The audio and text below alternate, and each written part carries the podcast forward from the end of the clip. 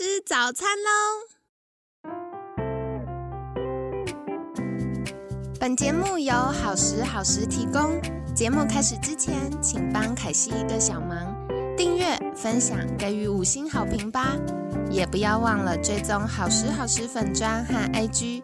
现在也提供 Mr. Box 的订阅式赞助，让我们一起好好吃饭，好好生活，迎接幸福吧！迎来到凯西陪你吃早餐，我是你的健康管理师凯西。今天呢，很开心邀请到凯西的好朋友 TVBS 功能医学欧汉文医师。欧医师早安，凯西早，大家好，我是功能医学医师欧汉文欧医师。好的，我们昨天呢跟大家分享很多，就是到底。慢性疲劳是什么？然后可能会有哪些症状，以及可能造成的原因？所以相信听众朋友们经过昨天的介绍，开始发现，呃，完了，我踩到不少雷。对，那接下来该怎么办呢？我们一定就要找到背后的原因。嗯，所以想来请教欧医师，就是，呃，我们有提到可能肠道啊、饮食啊、代谢啊。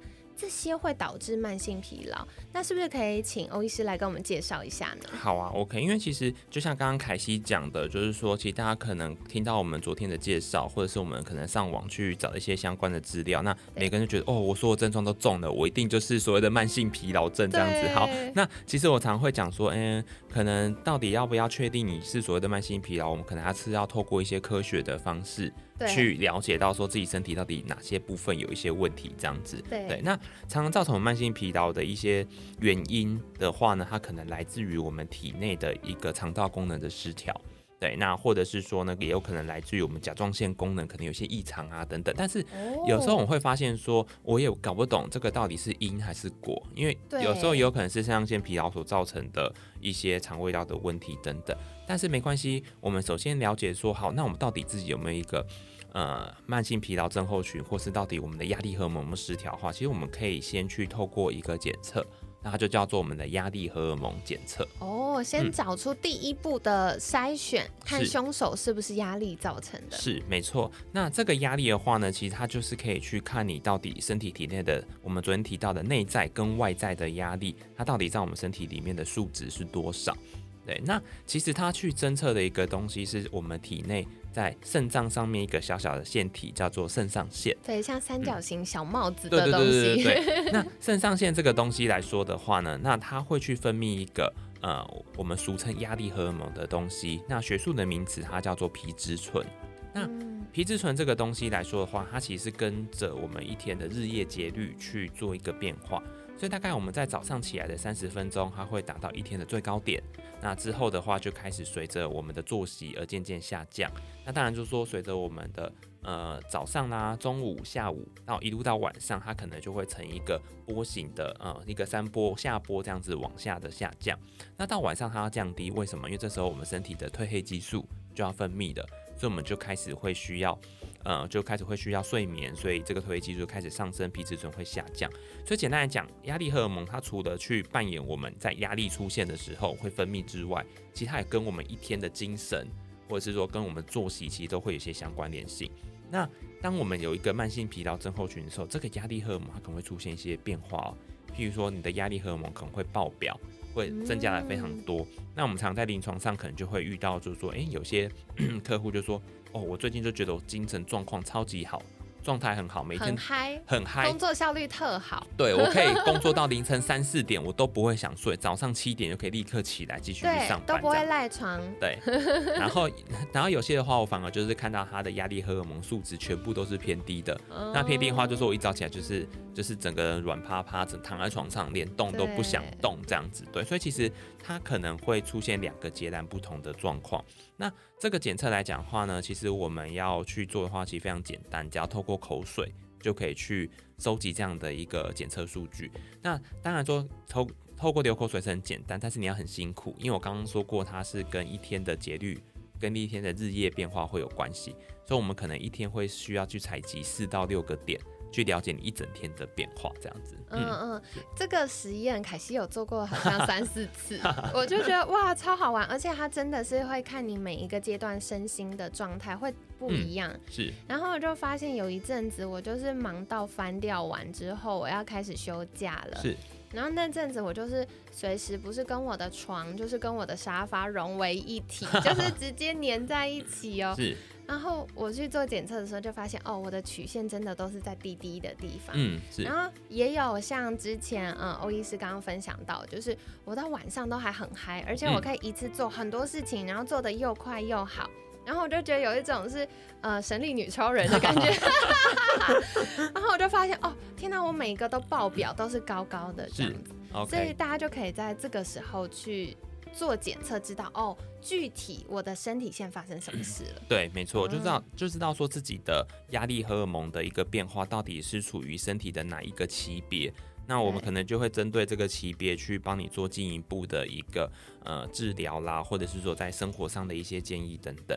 那但是不管就是说这个肾上腺的荷尔蒙啊，它不管在高或低的时候，那它都很有可能会去影响到我们的肠胃道。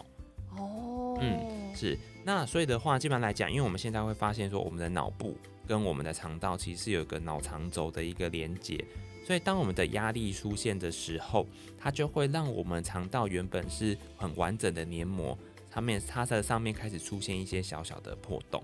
哦，对。那这个破洞的话呢，其实它就是会让肠道的一个通透性会增加。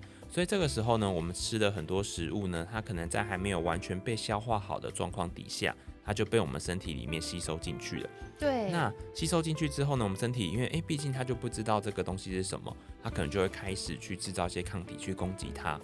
那这个抗体可能全身就会跑来跑去，可能跑去攻击我们的其他器官，可能就会有一些类似肢体免疫的症状跑出来，你就会觉得说，诶，最近莫名其妙。嗯，可能关节会疼痛，肌肉会容易酸痛等等。对。那再画下一个，它有可能跑去攻击我们的皮肤，可能就会有一些开始会冒痘痘，然后或者是说，哎，皮肤会最近会有一个敏感的一个敏感肌会开始跑出来呀，等等之类的，其实都要小心，这个都有可能是我们身体里面的肠胃道出现问题，它就是有一个肠漏症的现象。嗯，这个凯西超有感，我就是。呃，像连我家人都很清楚，就是我吃好睡饱的时候，嗯，我就会变瘦，然后皮肤很好，然后各方面都好好的。嗯，是。然后呢？嗯，如果我就是那阵子很忙，我就会变胖啊，然后皮肤就会开始不听话。是，而且我发现一件很神奇的事情，因为以前我最早最早还没有当健康管理师之前，我有在外商公司工作过一年。是，然后那时候我们工作公司是做织品的，嗯，所以我小时候又会鼻子过敏，是，然后又在织品的公司，在那都尘螨啊灰尘，我就很容易会一直肚子不舒服，然后腰酸背痛。我那时候几乎每个礼拜都要去按摩，不然。就酸痛到不行，是。但是我后来改变了我的食物过敏源，我不吃那些我会过敏的东西，然后改变了我的工作环境之后，我现在几乎一年都没有去按摩过一次。嗯，是。对，我就发现哇，很神奇耶。对啊，所以就是说，就说在这样的状况底下，我们等于是避开了我们体内的一些可能会发炎的来源。就我们所谓的过敏源，那其实它就可以去减少我们的内在压力。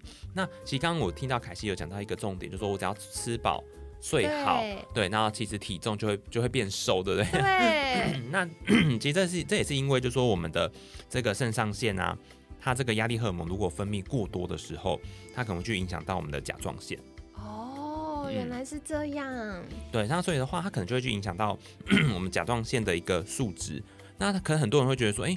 我甲状腺，我明明就觉得自己开始变累，然后代谢变差，对，就跑去做了甲状腺功能的检测，就就发现说，哎，没有啊，我的甲状腺刺激素，或是我们甲状腺素，或者是呃三点甲状腺素，就我们俗称的 TSH、T 四、T 三，好，全部都正常。他说，哎，奇怪。医生都跟我说，这全部都在位在正常的范围里面，那怎么会有这样的一个情形出现？对，所以下一阶段又会去身心科。对，身心科 好，你这个就没有事情。对，那所以的话呢，在我们功能学检测里面，其实我们会把甲状腺素呢再多检测一个检测的一个甲状腺素的数据，是叫做逆三点甲状腺素。哦，嗯，逆三点甲状腺素这个东西是说，当身体的压力如果过大的时候，那嗯，我们身体会觉得说，哎，我现在压力好大。那我就不要让你的身体过度的消耗，所以他就把我们甲状腺素全部都转换成逆三点甲状腺素。哦，就是不能拿来使用，不能帮助我们燃脂的那个东西。对对对对对，所以它等于说让我们身体里面的代谢下降，然后所以你就发现说怎么最近那么容易变胖。其实我觉得这件事很合理耶，因为如果我们现在吃好睡饱，那各方面身体就会觉得哦，现在歌舞升平，对，所以该工作就工作，该燃烧就燃烧。可是如果现在是战备状态，嗯，他就会说，哎，那如果我东西都烧完了，我不知道你营养什么时候进来，热量什么时候进来，所以我最好全部东西都储存起来。对，没错，这就是身体很自然的机制，哎，嗯，好酷哦。对啊，所以基本上来讲的话，其实这是我们身体机自己在帮忙我们自己的一个机制啊。所以有时候我们常常就说我们要找对方式，那有些人可能看到，哎，这时候那我甲状腺。开始功能不够，是不是要吃甲状腺素？说不对不对，这个其实就等于说它是身体在保护我们的机制，所以我们可能要去找一下其他的原因，背后的原因，让那个原因解决，身体就会运作顺畅。是没错，对。那有些人话就说，哎，那我们的数据的话，其实还是可以看一下，比如说我们甲状腺素它的一个比例，譬如我们常常会去看我们的 T 四跟 T 三之间的比例，大概会需要。到多少以上啦，或者是我们 T T 三跟我们刚刚提到的逆三点 R T 三的一个比例如何等等，所以有时候我们在看甲状腺的数据的时候，其实也不能只单纯看一个甲状腺刺激素就可以决定了一切这样子。哦，所以关键就是不只是它的。绝对值也要看它比例相对关系运作的如何，是没错哦，好酷。对啊，所以的话，我这边就跟大家分享一个案例啦，就说其实我这边常会有很多肠胃道的一个嗯的的一些民众啊，或一些客户，他说哎，常会全身胀气或全身过敏等等，想要来找我调过敏跟胀气。对，那后来就他，他就说他其实就是最近开始吃东西就会胀到不行，可能有时候连一早起来就是就特别的胀，消化特别的慢，还甚至有些便秘或拉肚子的状况出现。那尤其就是在这短短一年以内这样，那他也跑去做了肠镜跟胃镜，然后发现说，哎，其实肠胃科完全都没有事情。对对，然后就哎做起来都都很干净啊，连息肉都都没有长，胃也没有发炎，那到底是什么原因？那其实很多都是因为这个压力荷尔蒙所造成的，所以其实就是这个慢性疲劳惹的祸，这样。嗯，所以其实因为凯西自己的专业不是在中医，可是我有一些是中医专家的好朋友，有时候我就会请教他们，就是中医会有一个说法叫气肿，嗯，这就是很奇妙，你就不知道你奇怪也不是肥肉，可是你就会觉得这个人崩崩的，嗯，然后我们就会发现哦，这个气肿啊，的确压力大的时候就是呃气肿的状况会比较明显，嗯，然后他就会。可能比较容易呃变胖啊，然后或者是比较容易代谢下降，啊代谢下降他又没有吃很多，就是要减肥嘛，所以他就会觉得要少吃，是，然后一少吃营养又更不够，这个状况就会更恶化，嗯。然后也会有同步像刚刚欧医师提到那个肠胃的状况就出现，嗯，是没错，对啊，所以常常我们会发现说说，其实，在中医里面，我们跟这个呃肾上腺功能的一些描述，其实我觉得有些是还蛮接近的。对，就譬如说，嗯，可能中医里会讲肾，那他在他在讲所谓的肾阴虚的时候，其实就有可能是我们体内的皮质醇过高。那大家可以去看看那个肾阴虚，它对于的症状的描述，常常就会说，呃，可能就是会体内就是会偏比较干燥的，因为其实这时候我们会发现说，哎，我们的皮质醇可能特别的高。因为它把我们体内都烧干了，所以这时候你就会比较容易便秘啊，等等之类的。那当你的肾上腺功能比较低下的时候，可能在中医的角度来讲是叫做所谓的肾阳虚。哦。那肾阳虚的话，你就会发现说它可能就是就开始像刚刚凯西讲的，特别会肿。那肿的话又特别会容易拉肚子，身体的水分滞留等等之类的。嗯。原来是这样子，所以就串起来了。对，其实串得起来的哦。太有趣了，太有趣了。那接下来也想再请教欧医师，就是刚刚讲压力荷尔蒙，也讲了甲状腺，可是到后半，我们其实谈了很多是跟肠道健康有关。是。那是不是肠道健康也会造成我们呃慢性疲劳等等的状况呢？嗯，对。那有时候我常常会说，其实这是一个鸡生蛋或蛋生鸡的一个课题啦。因为我们刚刚讲说，哎，慢性疲劳会造成肠胃道的功能不适。但是有时候反过来，因为其实我遇到很多的案例，它其实是肠胃道功能先不好。那肠道功能先不好的话，譬如说他长期可能有这些，呃，等于说消化不好的问题，或他的肠道菌虫是失衡的状况，那或者是说呢，呃，他的一个肠道已经已经出现肠漏症这些问题，其他这个就是一个体内正在发炎的一个慢性压力。所以他当他这个慢性压力、内在压力再去加上他原本的外在压力，他可能就会让我们的慢性疲劳更加的严重。所以反而我就是在临床上，我我很单纯，我就去帮他治疗他的肠胃道的问题。当他把肠胃道调整好之后，哎，其实这些疲劳的状况也都消失了。这样，嗯，哦，对对对，这个我也自己遇到很多客户是这样子，因为现在大部分大家工作压力大又外食，是，所以我觉得是两个呃比较不好的因素加加在一起，是，然后就会很容易出现后来就神神啊提不起劲啊，然后我就说嗯要舒压正念等等练习。他就说不行，可惜我做什么事情我都觉得没办法。嗯，然后他就会很容易像刚刚讲到，就是不管是便秘或者是腹泻、水肿等等现象，就会开始出现在不同客户身上。对，然后甚至有些人是呃一段时间一段时间，但就是在两种极端变化。那这样子，它就会更容易出现这些呃身心失衡的现象。嗯，对，没错，对。然后，尤其是像我们肠胃道，又是我们人体其实分泌许多那个荷尔蒙的地方了。对。对，然后我们一些情绪的荷尔蒙可能会从肠道里面去做分泌。那我们刚才前面提到的脑肠轴，所以你可能是有你的你的肠道不好。然后它会去影响到我们脑部的神经传导物质，所以可能又会让你的心情更加糟糕，这样子。嗯，哦，对，所以其实肠道健康跟心情好也很有关系，也很有关系，对，没错。好的，那今天呢也很感谢欧医师跟我们介绍了这么多。其实大家以前想到慢性疲劳，就是呃早上爬不起床啊，会赖床啊，一整天累累的而已。是，但其实背后。很很有可能是其他的因素造成的，有很多不同的原因。所以像我们有讲到的压力荷尔蒙啊，我其实觉得这是一个蛮有趣的检测，我自己做了很多次了 然后我就发现哇，真的，我到后来因为做太多次，我就已经可以从我身体的。征兆知道哦，我现在到底压力荷尔蒙是偏高还是偏低？你的觉察被训练过之后，你就可以越优先去帮助自己，赶快快速做调整。是。然后另外是刚刚我觉得，呃，我。印象最深刻，然后觉得欧医师介绍最好玩的地方是甲状腺，嗯，因为的确我们一般做健康检查，它都只会验就是 T4 或者是 TSH 跟 T4，嗯，但是大家不知道，甚至有验了 T3，但是他不知道哦，其实有一些是有功能的，有一些是没功能的，是。那刚刚欧医师提到，如果压力越大，我们压力荷尔蒙分泌越多，没有功能的 T3 就会更多，因为这是身体很自然的保护运作的机制，是。所以我们如果发现哎，可能是甲状腺功能的状况，我们来验了甲状腺功能的话呢，找到核心的原因，我们就可以进阶，看是要从营养补充啊，从舒压啊。然后或者是从肠道修复啊等等一起来做帮忙，嗯，然后像刚刚提到那个呃中医的概念，我也觉得很有趣哦，因为以前就觉得哦中医好像都很玄，嗯，但其实这几年越来越多的研究就可以把呃功能医学啊、健康管理啊、中医啊。